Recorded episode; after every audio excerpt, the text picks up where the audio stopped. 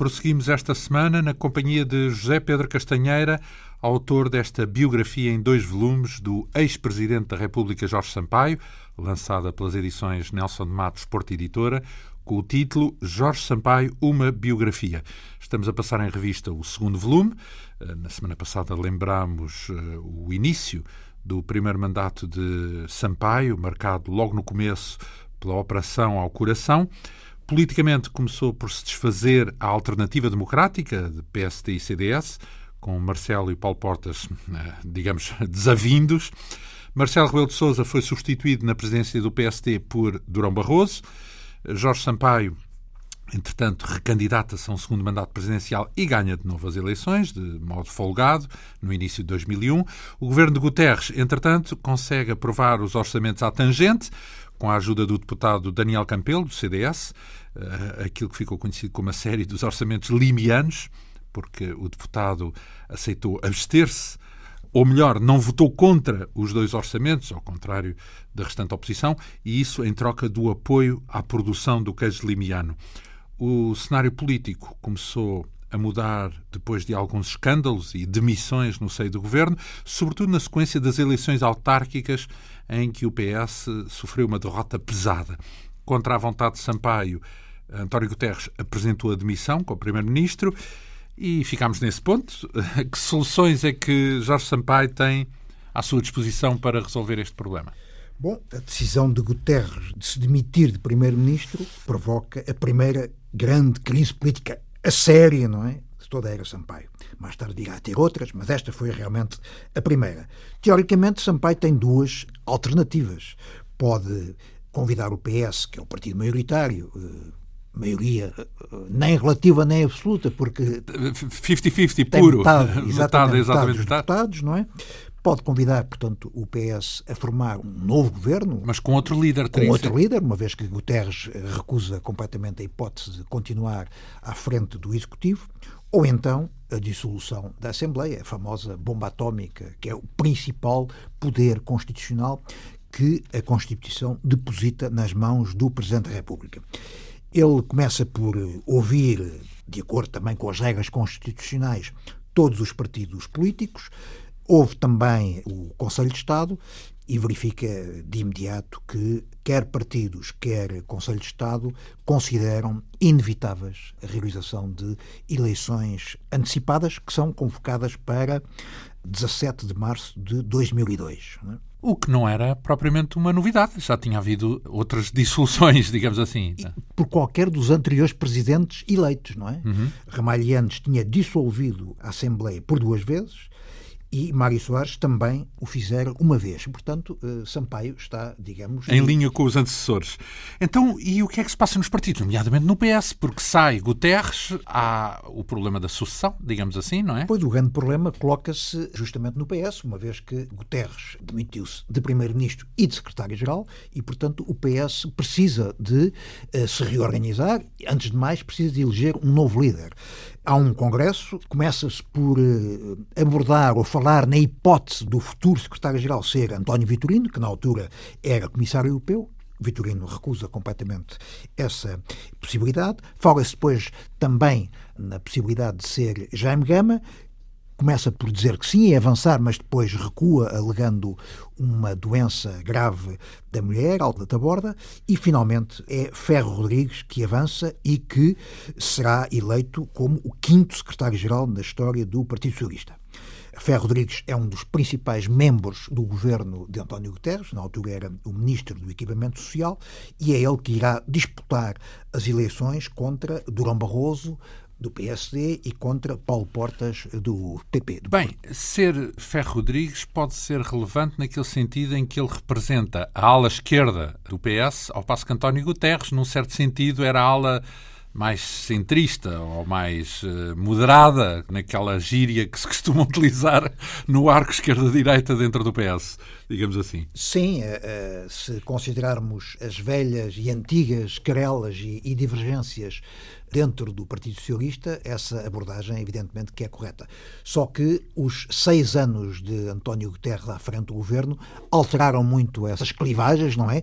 E realmente Ferro Rodrigues estava absolutamente integrado na, no núcleo duro de António Guterres, era um dos seus ministros de maior confiança, não é? Tinha sido primeiro ministro do Trabalho e depois havia sido promovido a ministro do Equipamento Social após a crise entre os rios, não é? Portanto, a seguir à demissão de Jorge Coelho. Justamente, foi Ferro Rodrigues que substituiu o então Ministro do Equipamento Social, Jorge Coelho, que se demitiu após o, tragédia. a tragédia de Entre os Rios, que, como se sabe, fez 59 mortes. É? Então, temos eleições. De um lado, Ferro Rodrigues pelo PS, estamos a falar do partido do governo, depois do lado do principal partido da oposição, Durão Barroso. E Durão Barroso vai ganhar as eleições. O PSD não consegue a maioria absoluta, obtém 40,2%. Mas é? candidata separado do CDS. Não há uma coligação pré-eleitoral. O CDS dois... continua a ser liderado por Paulo Portas. Paulo Portas, o CDS-PP mantém praticamente a mesma votação, 8,7%, e, portanto, percebe-se claramente que a vitória. E qual é o resultado do PSD nessa altura? 40,2, não é?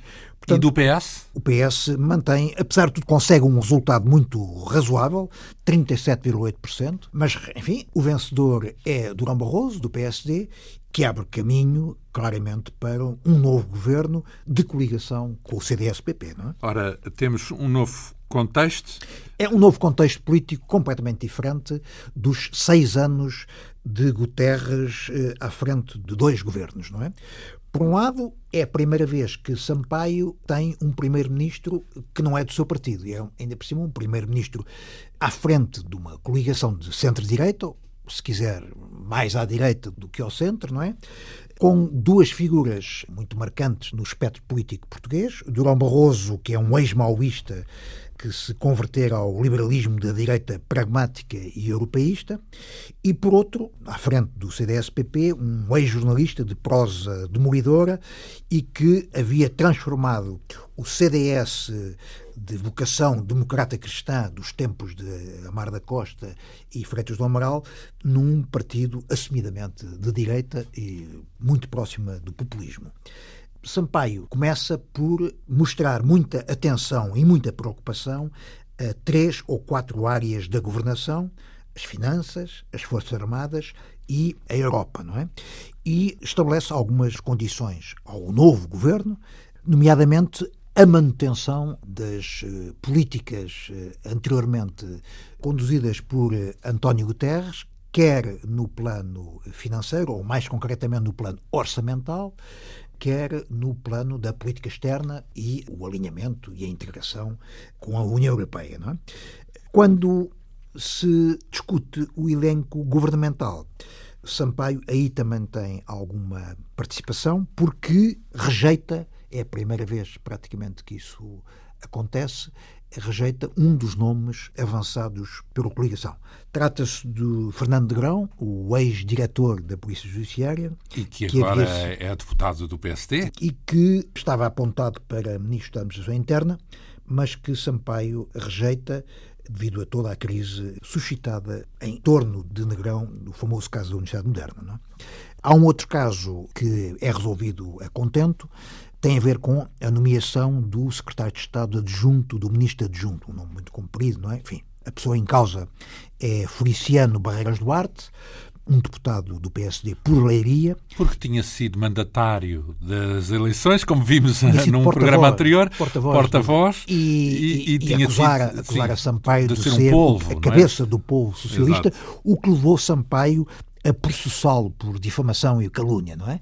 E, portanto, foi o único caso em que Sampaio, enquanto Presidente da República, processou alguém por difamação. E a questão eh, resolveu-se da melhor forma, isto é, Barreiras Duarte escreveu uma carta, que Sampaio, aliás, há muito que reclamara, retratando-se, e, portanto, evitando a sua ida a tribunal, e só nestes termos é que ele, Feliciano Barreiras Duarte, acabou por ser nomeado secretário de Estado do governo de Durão Barroso. Ah, foi vetado, mas temporariamente, só depois da resolução desse caso, é isso? Justamente. Portanto, é? acabou por ser na mesma ter lugar no governo. Portanto, temos ainda a participação de Paulo Portas também? Paulo Portas é o ministro da Defesa Nacional, não é? O debate do programa é muito acalorado, portanto, Durão Barroso, Paulo Portas de um lado e a oposição dirigida ou liderada por Ferro Rodrigues, não é? E nesse debate do programa eh, na Assembleia da República, Barroso tem aquela célebre frase quando acusa os socialistas, e em particular Ferro Rodrigues, de terem deixado Portugal de tanga, não é?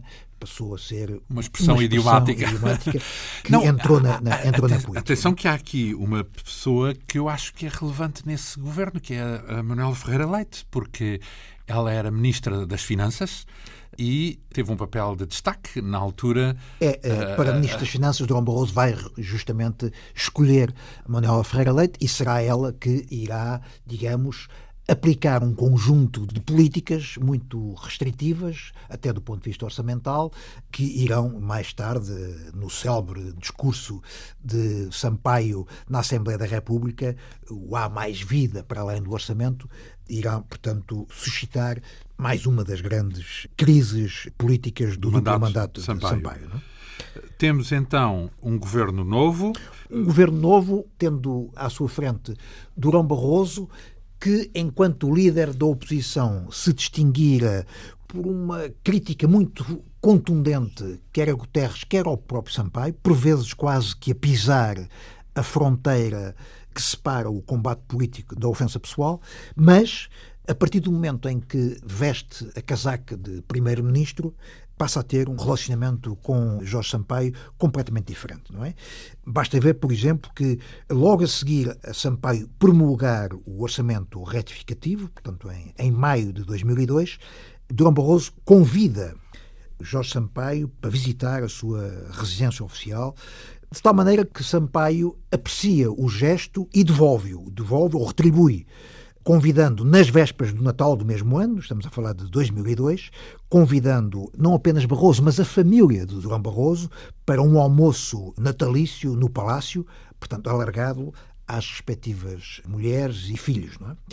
Tanto o almoço em São Bento como o encontro natalício em Belém têm a marca da originalidade, sem dúvida, mas não voltarão a repetir-se. É? Seja como for, as relações entre Sampaio e Barroso são as melhores e assim se manterão até a admissão de Barroso em 2003. Com uma pequena exceção, um período muito curto, que eu, na biografia de Sampaio, designo como meses de altíssima voltagem em torno da famosa Cimeira das Lajes, onde as relações... Por causa da Guerra do Golfo, é isso? Justamente. Onde... Iremos, em próxima emissão, falar longamente Sim, desse vai grande... merecer também aqui, com certeza, destaque. Até porque todo esse episódio da Guerra do Golfo e também o episódio da ida de Durão Barroso para a Comissão Europeia envolve mensagens contraditórias para a opinião pública, ou seja, mas afinal eh, Sampaio aprova, não aprova, está do lado, sabia, não sabia, e isso foi um dos momentos enovoados, digamos assim, Justamente, nessa relação. Sem, sem querer antecipar, a verdade é que Durão Barroso coloca o Presidente da República perante um facto absolutamente consumado, não é? Estamos a falar da Cimeira. Da Cimeira das Lajes para a Guerra do Golfo, a cimeira que reuniu Bush, Aznar e Tony Blair. Antes de anunciarem a guerra, no fundo. Antes para de... anunciarem a guerra, mais propriamente. Então, tem aqui um capítulo que suscita a minha curiosidade, porque tem a ver com conversas e com conselhos de Cavaco Silva. Qual é, em que é que ele entra nesta equação? A verdade é que o agravamento da situação financeira do país, eh, e em particular do orçamento, e o concebido ascendente de Cavaco Silva sobre Durão Barroso são razões que levam Sampaio a ensaiar uma aproximação com o seu principal adversário nas eleições presidenciais de 95. As primeiras. Exatamente. Anteriores tentativas de aproximação com Cavaco tinham sido votadas eh, ao fracasso, não é? Em particular, um convite que Sampaio fez a Cavaco Silva para o acompanhar numa visita presidencial a Macau em março de 99, portanto, a última visita que Sampaio fez àquele território antes da transferência de Macau para a República Popular da China e que Cavaco Silva recusou. Mas a seguir às eleições de 2002, que irão resultar na formação de um governo de coligação PSD-CDS, Sampaio convida Cavaco para um almoço e desta vez Cavaco Silva aceita. O prato principal dessa refeição é, obviamente, o déficit orçamental e o tratamento de choque que alguns círculos do PSD tencionam aplicar. Portanto, estamos a ouvir a voz de Manuela Ferreira Leite. Será isso? Ora, Ou seja, é, é havia uma... aquela conotação entre Cavaco Silva e Manuel Ferreira Leite? Foi. Uh, Manuel Ferreira Leite foi secretária de Estado... De um governo de Cavaco Silva. De um governo durante muitos anos. E era uma pessoa muitíssimo próxima de Cavaco Silva. Não é? E entre Sampaio e Cavaco acaba por se estabelecer uma relação frequente de diálogo e de conversa, até de um certo aconselhamento, e para esse diálogo fica eh, encarregue um dos assessores de Jorge Sampaio, Mendonça Pinto, que é eh, um economista, que é colega de Cavaco no Banco de Portugal, trabalham em gabinetes contíguos, praticamente no oitavo, no último andar do edifício do Banco de Portugal, no Almirante Reis, e sempre que ou Sampaio ou Cavaco têm alguma coisa a dizer ao seu interlocutor, recorrem, digamos, aos bons ofícios de Mendonça Pinto, não é? São várias as conversas que Sampaio e Cavaco vão mantendo ao longo do segundo mandato presidencial, não é? Em particular, depois da Cimeira das Lajes, onde as conversas se intensificam, eu registro, por exemplo, uma preocupação muito grande de Cavaco nessas conversas sobre as grandes empresas portuguesas que ele menciona. Todos nós ainda nos recordamos delas. A na, PT. na altura, na altura empresas portuguesas. ainda havia. EDP, Petrogal, BCP, e naturalmente Sim. que é a PT, a grande empresa, não é? E que, na opinião de Cavaco Silva, se elas vierem a cair nas mãos de estrangeiros, a nossa autoestima ficará de rastros, não é? Uma expressão de Cavaco Silva que Sampaio registra nos seus cadernos, não é? E, portanto, para Cavaco Silva eram centros de decisão económica muito importantes e que deviam manter-se nas mãos de empresários portugueses. De empresários portugueses não é? E no ano seguinte, ele, demarcando-se claramente da política de Durão Barroso, diz que não é agora o momento para mais privatizações. Não é? Bom, Entretanto, no 25 de abril de 2003, temos talvez o mais famoso dos discursos de Sampaio durante a sua década como presidente. É um discurso habitual no 25 de Abril, de ponto de situação, de alerta e de censura também aos governos. Neste caso, o alvo é a política financeira do governo de Durão Barroso, em particular a política de Manuel Ferreira Leite enquanto Ministro das Finanças. E Sampaio tem aquela uh, célebre frase: há mais vida para além do orçamento. Como quem diz, a economia é mais do que as finanças públicas e as próprias finanças públicas são mais do que o orçamento. E o orçamento é mais do que o déficit, não é? Bom, a verdade é que o há mais vida para além do orçamento é o título praticamente generalizado de toda a imprensa do dia seguinte, não é? À exceção do Correio da Manhã, que faz uma leitura eh, distorcida e até reducionista, porque titula Há vida para além do déficit. Não foi exatamente isso que Sampaio disse. Aliás, esta frase virá a ser frequentemente mal citada e até retirada. Porque se fala do, do déficit em vez do orçamento, é isso? Justamente, não é? Porque, enfim, é, são coisas, apesar de tudo, eh, bem diferentes, não é? Ora bem, o discurso, curiosamente, é aplaudido de pé por todas as bancadas, não é? incluindo pelas bancadas uh, da, da, da coligação.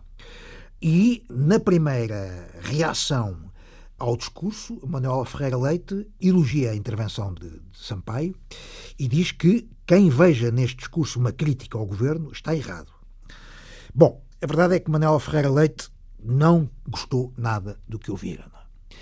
Ao ponto de Chegada à casa, é. pegou num papel e numa caneta e escreveu uma longa carta a Jorge Sampaio. E, e ela diz que, confesso, Sr. Presidente, que me atravessou o espírito a ideia de desistir. Isto é, apeteceu-me demitir-me, não é? De Ministro das Finanças. Depois, continuo a citar, mais friamente, decidi que, enquanto o Sr. Primeiro-Ministro assim o entender, manter-me-ei a defender o que considero ser o interesse nacional. Bom, nesta carta, Manuel Ferreira Leite, Ministro das Finanças, mostra-se absolutamente desapontada com as palavras de Sampaio, que tiveram um efeito, na grande maioria dos que o escutaram, de desânimo, de intranquilidade e especialmente de dúvida. É? Sampaio, que tem uma relação muito boa com Manuel Ferreira Leite, não é? fica muito incomodado com a carta, evidentemente que lhe tem de dar uma resposta diplomática. E, portanto, pede a um dos seus principais conselheiros, que é o embaixador Paulo das Neves, infelizmente já falecido, que esboce um texto de resposta, que eu também publico na biografia, não é? Que só é enviada a 5 de maio, portanto, cinco dias depois, eh, também para enfim, serenar os ânimos e deixar que o tempo faça o seu papel. E então, nessa carta, Sampaio esclarece Ferreira Leite que não pretendi, mesmo nos pontos de divergência, exprimir uma crítica de intenção pessoal. É? Até porque muitos dos problemas em causa cito, atravessam áreas de competência que a ultrapassam. A ultrapassam ela. A Ministra das Finanças. Justamente. É? Bom, Seja como for, esta frase há mais vida para além do orçamento, entra rapidamente no discurso político. Por acaso, a frase que ganha popularidade é a tal distorcida. É, é há mais vida para além do déficit. Porque essa é que faz caminho, apesar de não ser rigorosa, não é? Ora, a verdade é que é uma citação errada, não é? Porque e... não é déficit, é orçamento, é, não é? Justamente, justamente, não é? E o que é que Sampaio queria dizer com isso? É que os problemas nacionais não se podem Sim, re reduzir ou resumir aos problemas financeiros e muito menos ao déficit orçamental, não é?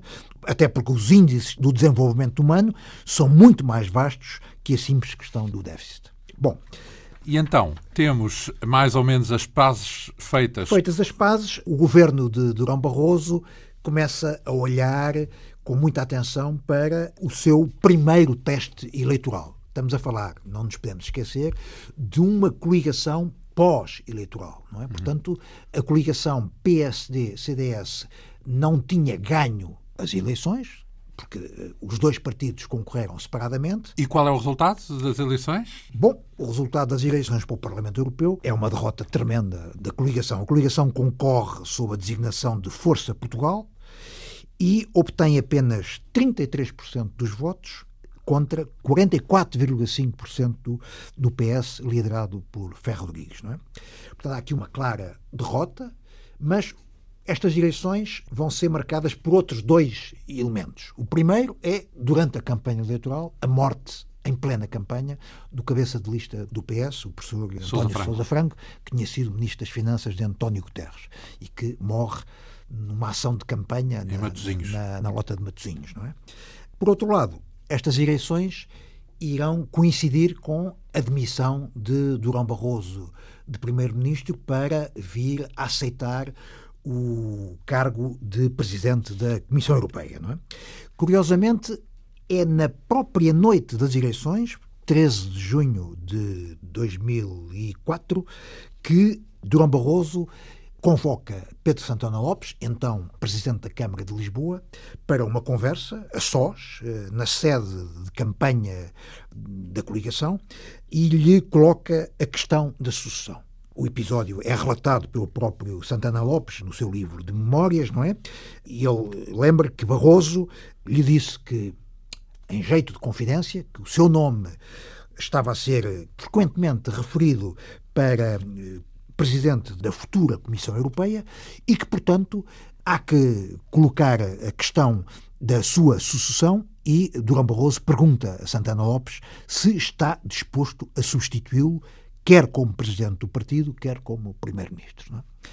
Bom, na Comissão Europeia está à frente o italiano Romano Prodi, está a terminar o seu mandato, não é? O nome que é mais abertamente referido é o do luxemburguês Jean-Claude Juncker, que, apesar de todos os apoios que tem, recusa ir para presidente da Comissão Europeia, irá mais, mais, mais tarde, à frente. É? Mas naquela altura, 2004, recusa ir porque alega que tem um compromisso eleitoral, enfim, o, o eleitorado luxemburguês. Luxemburgo, o que abre claramente o caminho a Durão Barroso, que ainda por cima tem sólidos apoios. Tony Blair, o trabalhista britânico, não é? O Jean-Marie Aznar, à frente do Partido Popular em Espanha, e também o presidente francês Jacques Chirac, não é? São estes alguns dos principais e decisivos apoios de Durão Barroso na sua caminhada para presidente da Comissão Europeia, não é? Isso, eh, segundo diz Santana Lopes, na própria noite das eleições. E quando é que coloca esse cenário Durão Barroso ao Presidente da República? Uma semana depois, e em circunstâncias quase que inacreditáveis, no decorrer de um jogo de futebol. Verdade? Uh, Portanto, nessa matéria. Não há formalismos.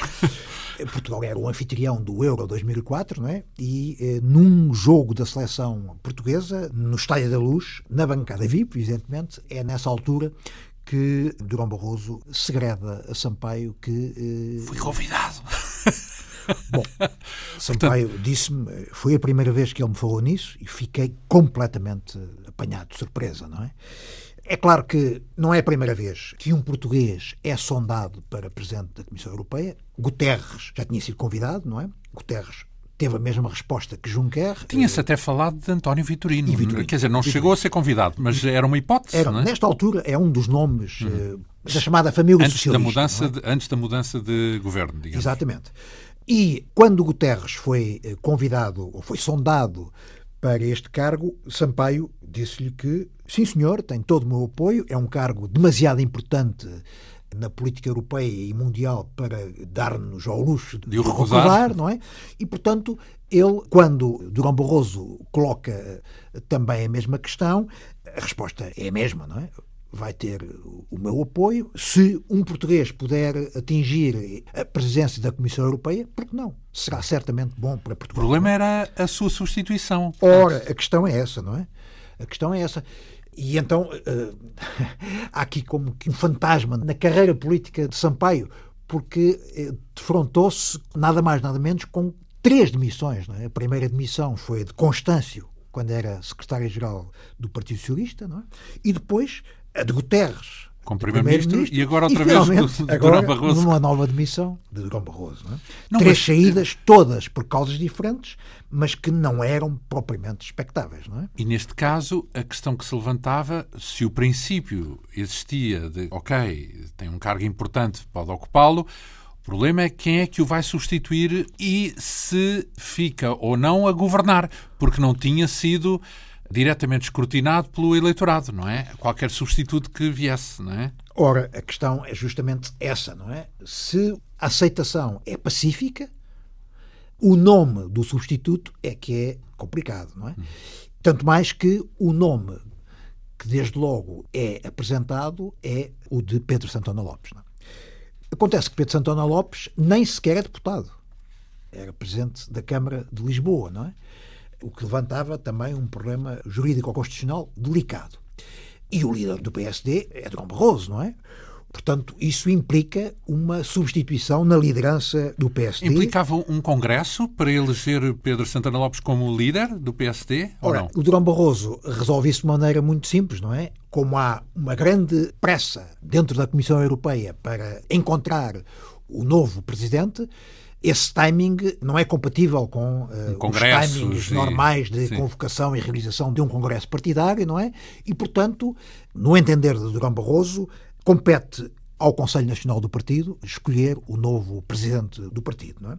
O que deixa completamente possessos e furiosos os dirigentes que mais se opõem Santana Lopes, são nomes bem conhecidos, Marcelo Rebelo de Sousa, Manuela Ferreira Leite, Luís Marques Mendes. Na é? altura, José Pacheco Pereira, porque ainda era ativo. Rui Rio, e relevante, etc. É?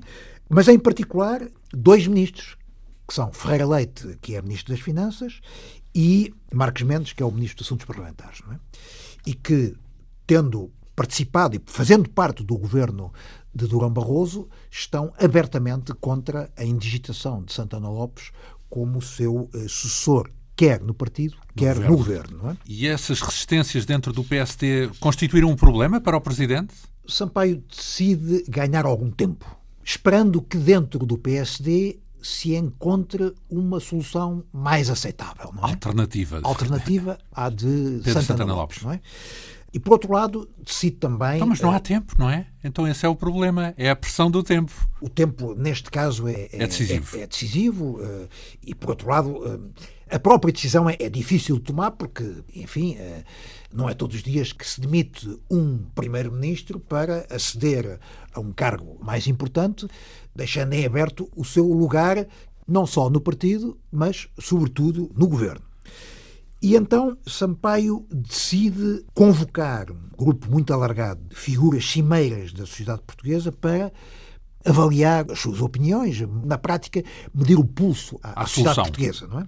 E para ver até que ponto é que era viável aquilo que Durão Barroso propunha, que era a substituição. Pois, qual é a opinião dos grandes líderes da opinião, os grandes responsáveis por algumas instituições da sociedade portuguesa, e durante quatro dias ele encerra a sua agenda e recebe 16 pessoas que se deslocam ao Palácio de Belém para uma audiência a sós com o Presidente da República, não é? É este compasso de espera e é este, esta auscultação generalizada da sociedade portuguesa que levará muitos analistas e comentadores a acusar ou reforçar a sua acusação de Sampaio de ser uma figura, um político hesitante, não é? A que ele responde ele diz que sentiu a necessidade de esgotar todos os ângulos de análise de uma questão que era, de facto, muito delicada e muito complexa e, portanto, daí recorrer a todos os cuidados na avaliação do problema. A primeira figura a ser convidada por Sampaio é o governador do Banco de Portugal, Vítor Constâncio, depois segue, não vou citar todos, mas eh, naturalmente o Presidente da Assembleia da República, Mota Amaral, os ex-presidentes da República, Mário Soares e Ramalhianos, Soares a defender a realização de eleições antecipadas e Ramalhianos também, Ramalhianos a dizer isto estou a referir-me, estou a citar os cadernos de Sampaio, Ramalhianos a dizer que as eleições são sempre mais pacificadoras e clarificadoras e, portanto, Sendo ambas as alternativas más, a melhor são as eleições antecipadas. Miguel Cadilho, também um ex-ministro das Finanças de Cavaco Silva, também a defender que o mal menor são as eleições antecipadas. A última pessoa a ser ouvida no final desta sequência de audiências é a ex-primeira-ministro Maria de Lourdes Pintacilgo, que diz que está em causa o regular funcionamento das instituições democráticas e é preciso um apelo à ética. Não é? Na altura, a oposição a Santana Lopes é residual. Limita-se praticamente. Estamos a falar dentro do PSD? Dentro do PSD. Limita-se praticamente a cinco ou seis nomes mais conhecidos da opinião pública. Marcelo Rebelo de Souza, naturalmente, Manuel Ferreira Leite, Marques Mendes, eh, já referiu há pouco Pacheco Pereira, e Sampaio considera que é útil ter uma conversa com alguns destes barões, como se dizia na gíria, na gíria partidária. Não é? E tem conversas com Marcelo, com Manuel Ferreira Leite, também com Marcos Mendes. Um dos seus assessores, João Serra, é encarregue também de falar com Rui Rio, que na altura é o presidente da Câmara do Porto, não é? Mas nenhum destes barões eh, se dispõe a avançar. É? Ah, mas no sentido de sondar se queriam ser alternativa, é isso? Empurrando-os do género, ok, não querem Pedro Santana Lopes, mas avança, e os senhores avançam? Avança, avança. E, avança do género, terão... não queremos, mas nós também não. Era esse o e ponto. lhes o seu apoio uh, político de Belém, não é? A verdade é que nenhum deles avança e, nesta luta contra o tempo, o Conselho Nacional do PSD... Então, mas isso quer dizer que foi o próprio Presidente que procurou uma alternativa, é isso? Sim. Ok, vamos supor que não é Pedro Santana Lopes. Será que nenhum dos outros quer avançar? Foi esse o princípio, é de testar se algum estaria disponível para avançar no lugar de Durão Barroso? A posição de Sampaio é esta a figura de Santana Lopes não, é consensual. Não, me, não me oferece confiança, eh, porque não é a garantia suficiente da indispensável estabilidade política governativa, não é? E, portanto, talvez um outro nome seja mais consensual e, portanto, avança. E, Mas procura... nenhum quer. Não, é porque isso podia ser uma iniciativa deixada ao PSD. Ele podia simplesmente dizer, a Durão Barroso, nomeadamente, dizer essa solução eu não aceito, se for outra, logo veremos. Mas é ele próprio que tenta encontrar uma alternativa. É, ele Só que procura, não encontra. procura encorajar nomes alternativos para avançarem contra. Mas nenhum está disponível. É nenhum, nenhum percebe que tem força suficiente para se opor à candidatura de Santana Lopes à liderança. E realmente o Conselho Nacional do PSD, que se realiza a 1 de julho, elege um novo presidente, Pedro Santana sem Lopes. novidades, Pedro Santana Lopes, e a votação é esmagadora. 98 votos a favor e apenas 3 contra, não é? Entre os quais Miguel Veiga e Rui Machete. Os outros adversários de Santana Lopes nem sequer foram ao Conselho ao Nacional. Conselho Nacional não é? E, portanto, com um tal apoio esmagador, não é? Sampaio considera que não tem margem de manobra e, portanto... Eu lembro-me que na altura havia um dilema, que era saber se, sendo formal que as eleições determinam os deputados e depois é dos deputados que nasce o primeiro-ministro, na verdade, quando na prática as eleições costumam ser um escrutínio do primeiro-ministro, isto é, as pessoas votam num partido, mas a pensar no líder e não a pensar apenas nos deputados, não é? Uhum. E na altura o dilema que havia era esse, que é, pode um líder que não se apresentou às eleições como candidato a primeiro-ministro liderar um governo mesmo não tendo esse... Pois, essa é uma questão... Que... E não era deputado ainda por cima, não é? Exatamente. Essa é uma questão que irá ser colocada por alguns dos constitucionalistas, não é? Estou-me a lembrar, por exemplo, Vital Moreira e Gomes Cantilho, que são ouvidos por Sampaio, e uma das principais reservas que qualquer deles levanta é justamente essa: é que Santana Lopes não havia sido votado. Nem sequer deputado. Exatamente. É? Portanto, ele, como se sabe, era apenas, o que não é pouco. Mas, enfim, Pronto, podemos é imaginar que o sistema é em torno de partidos e não de primeiros ministros, e depois o partido é que designa o líder que entender. Aliás, isso é o que acontece noutros países, ainda agora no Reino Unido, Boris Johnson tornou-se primeiro-ministro sem ter passado por eleições ele próprio, não é? Portanto, quem foi escrutinado foi Theresa May. E, portanto, significa que dentro das democracias liberais ocidentais, apesar de tudo, vinga a regra de que o que é eleito são os deputados e é a Câmara e depois a Câmara é que designa o primeiro-ministro mesmo sabendo que são os candidatos a primeiro-ministro que condicionam o voto dos eleitores, não é? E os eleitores até poderiam votar de outra maneira se não for o A, se for o B, não é? Sim. Dentro do mesmo partido. Sim, sim. É, digamos. digamos que na prática o primeiro-ministro é que é candidato às eleições, mas legalmente são os deputados que são eleitos, isso não há dúvida. Sim, mas o perfil pessoal e político da figura, da pessoa... É determinante. É muito, é muito importante. É decisivo, muitas vezes, como se sabe, não é? Ora bem, seja como for, a nomeação de um novo Primeiro-Ministro obedece a um conjunto de condições e de regras eh, constitucionais que implica, naturalmente, a audiência com todos os partidos e também a consulta do Conselho de Estado. E a verdade é que toda a oposição é abertamente contra a indigitação de Pedro Santana Lopes. Nas audiências com Sampaio, isso é flagrante, não é? E eh, o próprio Conselho de Estado, sendo um órgão de consulta do Presidente da República, o seu parecer é obrigatório para a outra hipótese que se coloca, que é a dissolução da Assembleia. E, portanto, o Sampaio tem necessariamente que convocar também o Conselho de Estado. Não é? Curiosamente, quando Jorge Sampaio ouve os partidos com assento parlamentar, toda a esquerda Verdes, PCP, Bloco de Esquerda e PS são a favor da dissolução da Assembleia e contra a nomeação de Santana Lopes. O CDS, naturalmente, que é a favor da manutenção da coligação e, naturalmente, da indigitação de Santana Lopes. No fim da audiência com Sampaio, Paulo Portas fala em direto para os telejornais e diz que é impensável, nessa altura dizia-se que o Presidente estava ainda a hesitar muito na solução a adotar, havia uma grande pressão da esquerda, de grandes setores da sociedade portuguesa, dos órgãos de informação no sentido da dissolução. E Paulo Portas, nessa sua intervenção televisiva, disse que era impensável admitir que o Presidente fosse decidir contra aquilo que havia escrito no passado. Estava-se a referir ao célebre prefácio que Jorge Sampaio tinha escrito no volume 6 da coletânea Portugueses, não é? Em que justificava e teorizava o recurso à bomba atómica, isto é, as condições que levavam o Presidente da República a dissolver a Assembleia. E ele pega nesse prefácio, Paulo Portas pega no texto do prefácio e lê perante as câmaras de televisão algumas passagens desse texto.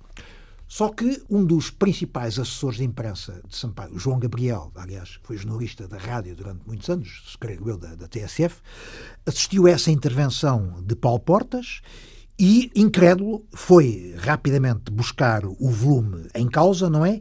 E reparou que, afinal, Paulo Portas tinha lido apenas uma parte do texto de Jorge Sampaio. Isto é, tinha amputado o pensamento do Presidente, selecionando apenas o parágrafo que ia de encontro às suas aspirações. É?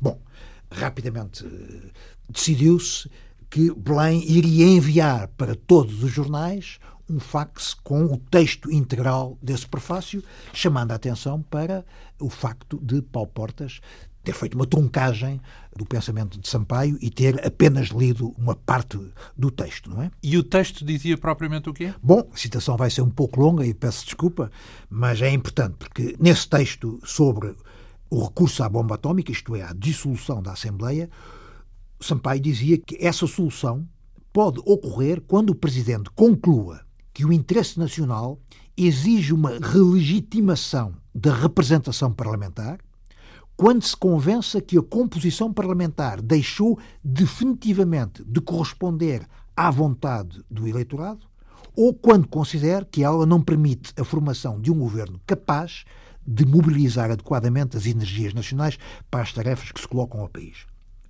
Ora bem, é uma citação muito importante porque é, digamos, um texto que autoriza claramente o Presidente da República a, nestas circunstâncias, poder dissolver a Assembleia. Então, mas ele não vai convocar... dissolver, essa é que é a questão.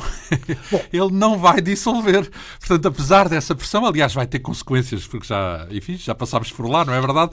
Já passámos, como quem diz, vivemos esse episódio. Eu era jornalista na altura e. Não vai agora. Mas não, vai, vai mais meses, à frente. Vai quatro, ah, meses, quatro pronto. meses depois. Pronto, mas é. chega a tomar posse e chega a dar oh, posse claro, claro, a, a Pedro Santana Lopes. E, portanto, e chega a provocar, aliás, um conflito sério dentro do PS, nomeadamente com Ferro Rodrigues. Sim, não se adianta. Muito bem, então vamos lá. A, a verdade é que nesta altura Sampaio ainda não reuniu o Conselho de Estado, ele próprio ainda não tomou uma decisão, não é? E está hesitante. Continua a hesitar ao ponto de pedir ao seu principal conselheiro jurídico, Jorge Novaes, dois textos na prática, dois discursos para justificar quer uma, quer outra das decisões. Não é? Sampaio, na altura. Portanto, estava a meio tinha, caminho ainda, entre uma coisa e outra. Estava portanto. num processo de reflexão, uhum. de indecisão uh, sobre qual o rumo a seguir. Não é? Isso antes do Conselho de Estado. E o que é que ele ouviu da boca dos Conselhos? Porque isso, essa decisão que fosse tomada no Conselho de Estado era vinculativa, certo?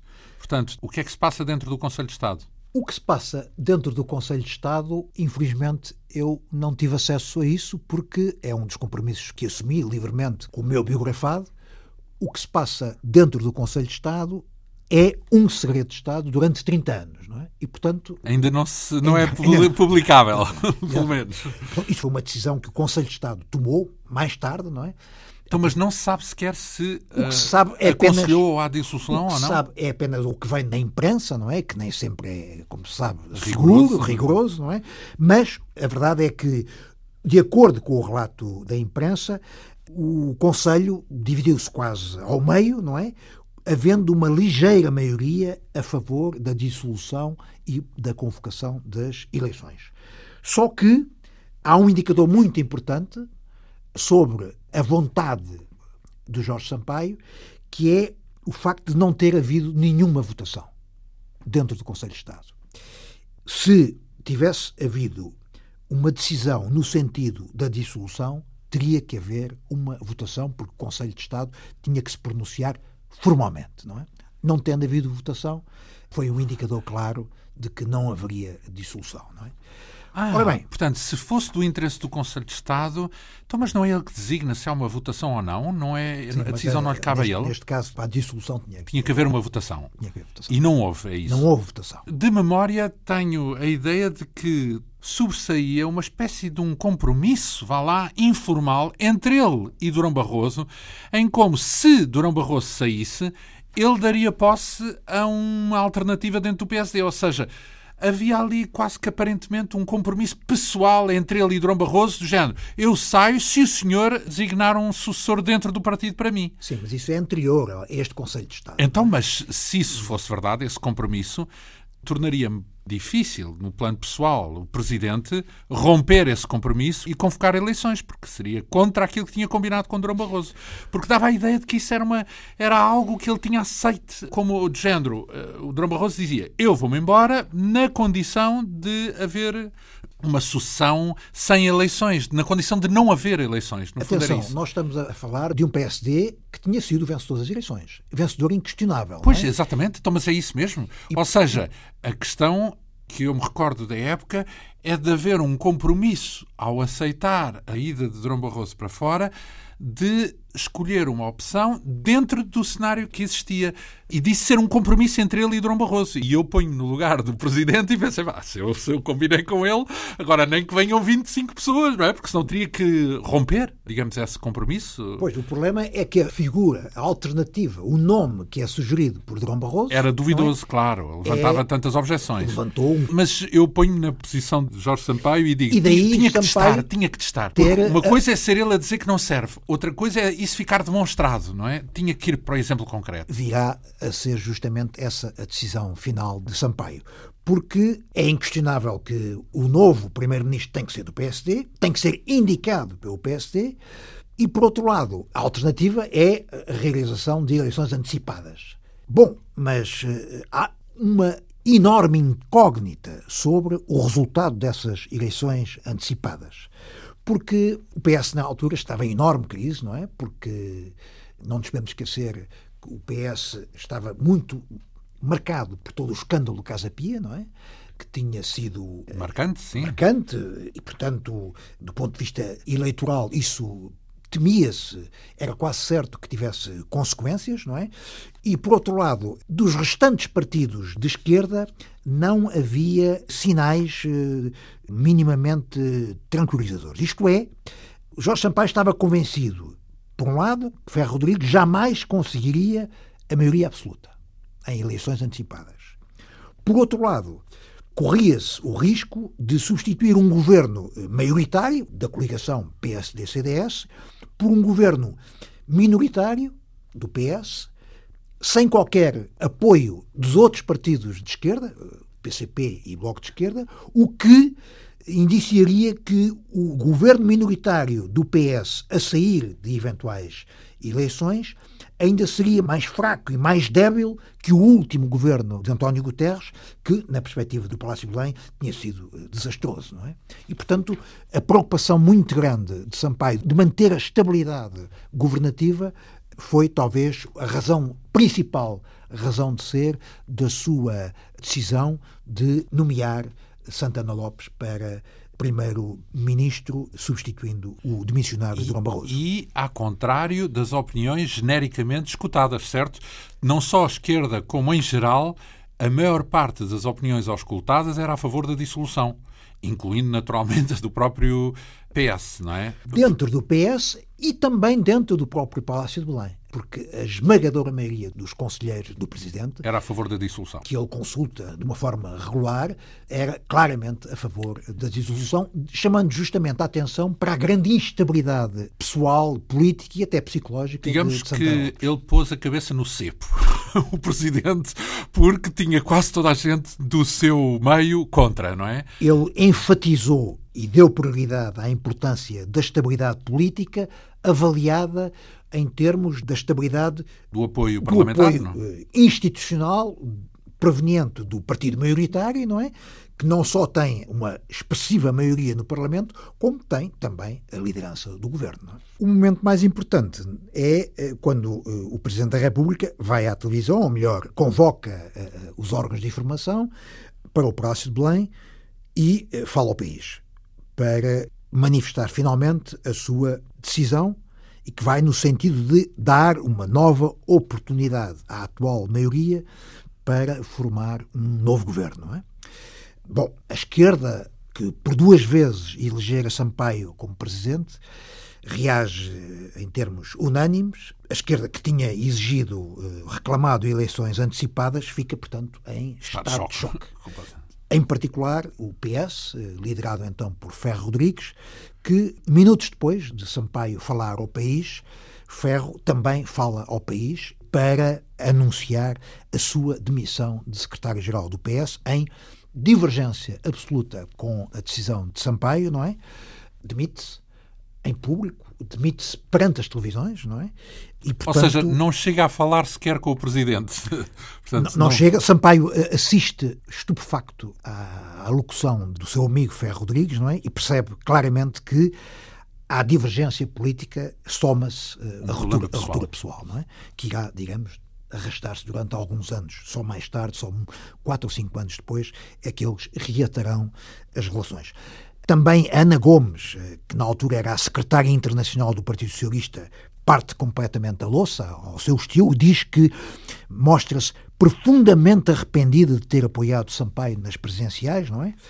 Mário Soares eh, também eh, se pronuncia contra a decisão de Sampaio. Alegre, Manuel Alegre compara a opção de Sampaio por Santana a uma bomba de Hiroshima. Não é? o único dirigente do Partido Socialista que apoia Jorge Sampaio. Jorge Sampaio é o então presidente do Governo Regional dos Açores, Carlos César, que tem palavras de elogio para Sampaio, que integra o que de melhor, mais honroso e qualificado há no património do Partido Socialista. Bom, é claramente o momento mais difícil do mandato presidencial, porque não só a decisão é difícil, como ele sente que tem grande parte do seu eleitorado, dos seus amigos, do seu partido, não é? Contra, contra ele. É? Completamente contra, portanto, porque não é só não haver eleições, é dar a posse a uma pessoa com o perfil de Pedro Santana Lopes, não é? Que era execrada, inclusive, dentro de uma parte do PSD. Ainda por cima, para dar um tom ainda mais dramático a tudo isto, no dia seguinte morre Maria Lourdes Pintacil. Ela que se tinha pronunciado Nossa contra senhora. a nomeação de Santana, morre e no funeral, eh, que se realiza sem honras de Estado, não é? há quem insinue que ela tinha morrido por causa da nomeação de Santana. Chegou-se a este, chegou este ponto. É, é, é, impressionante.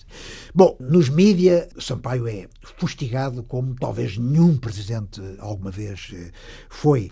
Eh, Miguel Sousa Tavares, por exemplo, diz que compara Sampaio à Rainha de Inglaterra, não é?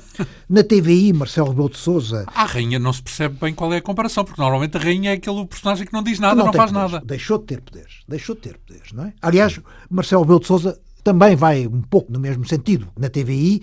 Ah, se não usa o seu poder para dissolver, então não serve para nada. Exatamente. É, é, esse é o conceito. Marcelo diz que o mandato presidencial acabou politicamente naquela sexta-feira em que nomeou. Porque não usou Santana. o poder que deveria ter usado. E Boaventura Sousa Santos, na visão, lembra que o regular funcionamento das instituições invocado por Sampaio, foi o mesmo argumento que conduziu Hitler ao poder em 1933.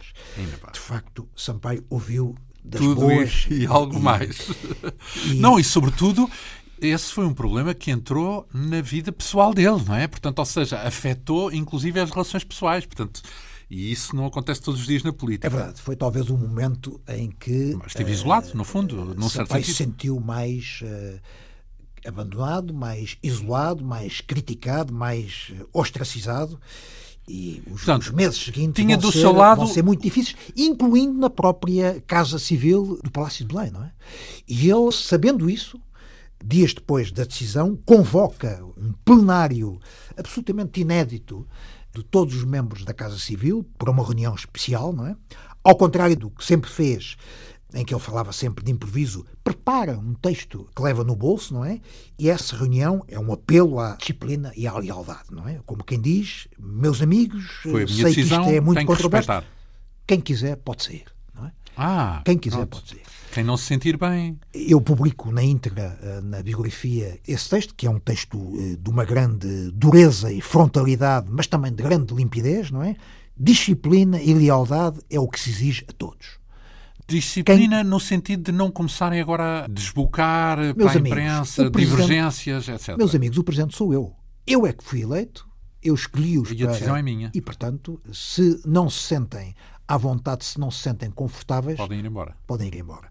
A verdade é que todos eles continuarão ao lado de Sampaio e a trabalhar em Belém um ou outro acabarão por sair, eh, mas por razões profissionais, mas, digamos, no essencial, o núcleo que acompanhou e que foi convidado por Sampaio manteve-se até ao fim, não é? Steady, Finalmente, este, este nosso capítulo acaba no dia 22 de julho, 40 dias depois das eleições para o Parlamento Europeu, com o Parlamento Europeu a aprovar o nome de José Manuel Durão Barroso como novo presidente da Comissão Europeia. Uhum. Em Portugal, o novo primeiro-ministro chama-se Pedro Santana Lopes. Uhum. E vamos agora, para a semana, claro, falar dessa relação entre o presidente e o governo de Pedro Santana Lopes. Também tem muito que se liga. Aliás, há aqui uma certa ironia, também é a facilidade de revermos estas coisas a posteriori. Porque ele, no momento em que não dissolveu, comprometeu a sua relação com a esquerda em geral quatro meses depois haveria de comprometer também a relação com a direita, porque ficou de um lado e do outro. Mas reconciliando-se completamente ah, com, à esquerda. Seu, com o seu eleitorado. Hum, sim, pronto. E aliás, as taxas de aprovação dele, no fim, sabemos que são elevadíssimas no fim do seu mandato e, portanto, ele com o eleitorado não tem nenhum problema, não chegou a ter nenhum problema. Mas tudo isso fica para a semana e a montante ainda, porque estamos a falar desta biografia que leva a assinatura do nosso convidado, José Pedro Castanheira, a biografia de Jorge Sampaio, em dois grandes volumes das edições Nelson de Matos Porta Editora, que vamos retomar de hoje a oito dias. Muito obrigado por esta vinda aqui à Rádio Pública. A Quinta Essência hoje teve o apoio técnico de Leonor Matos, produção, realização e apresentação de João Almeida. Obrigado pela atenção. Até para a semana.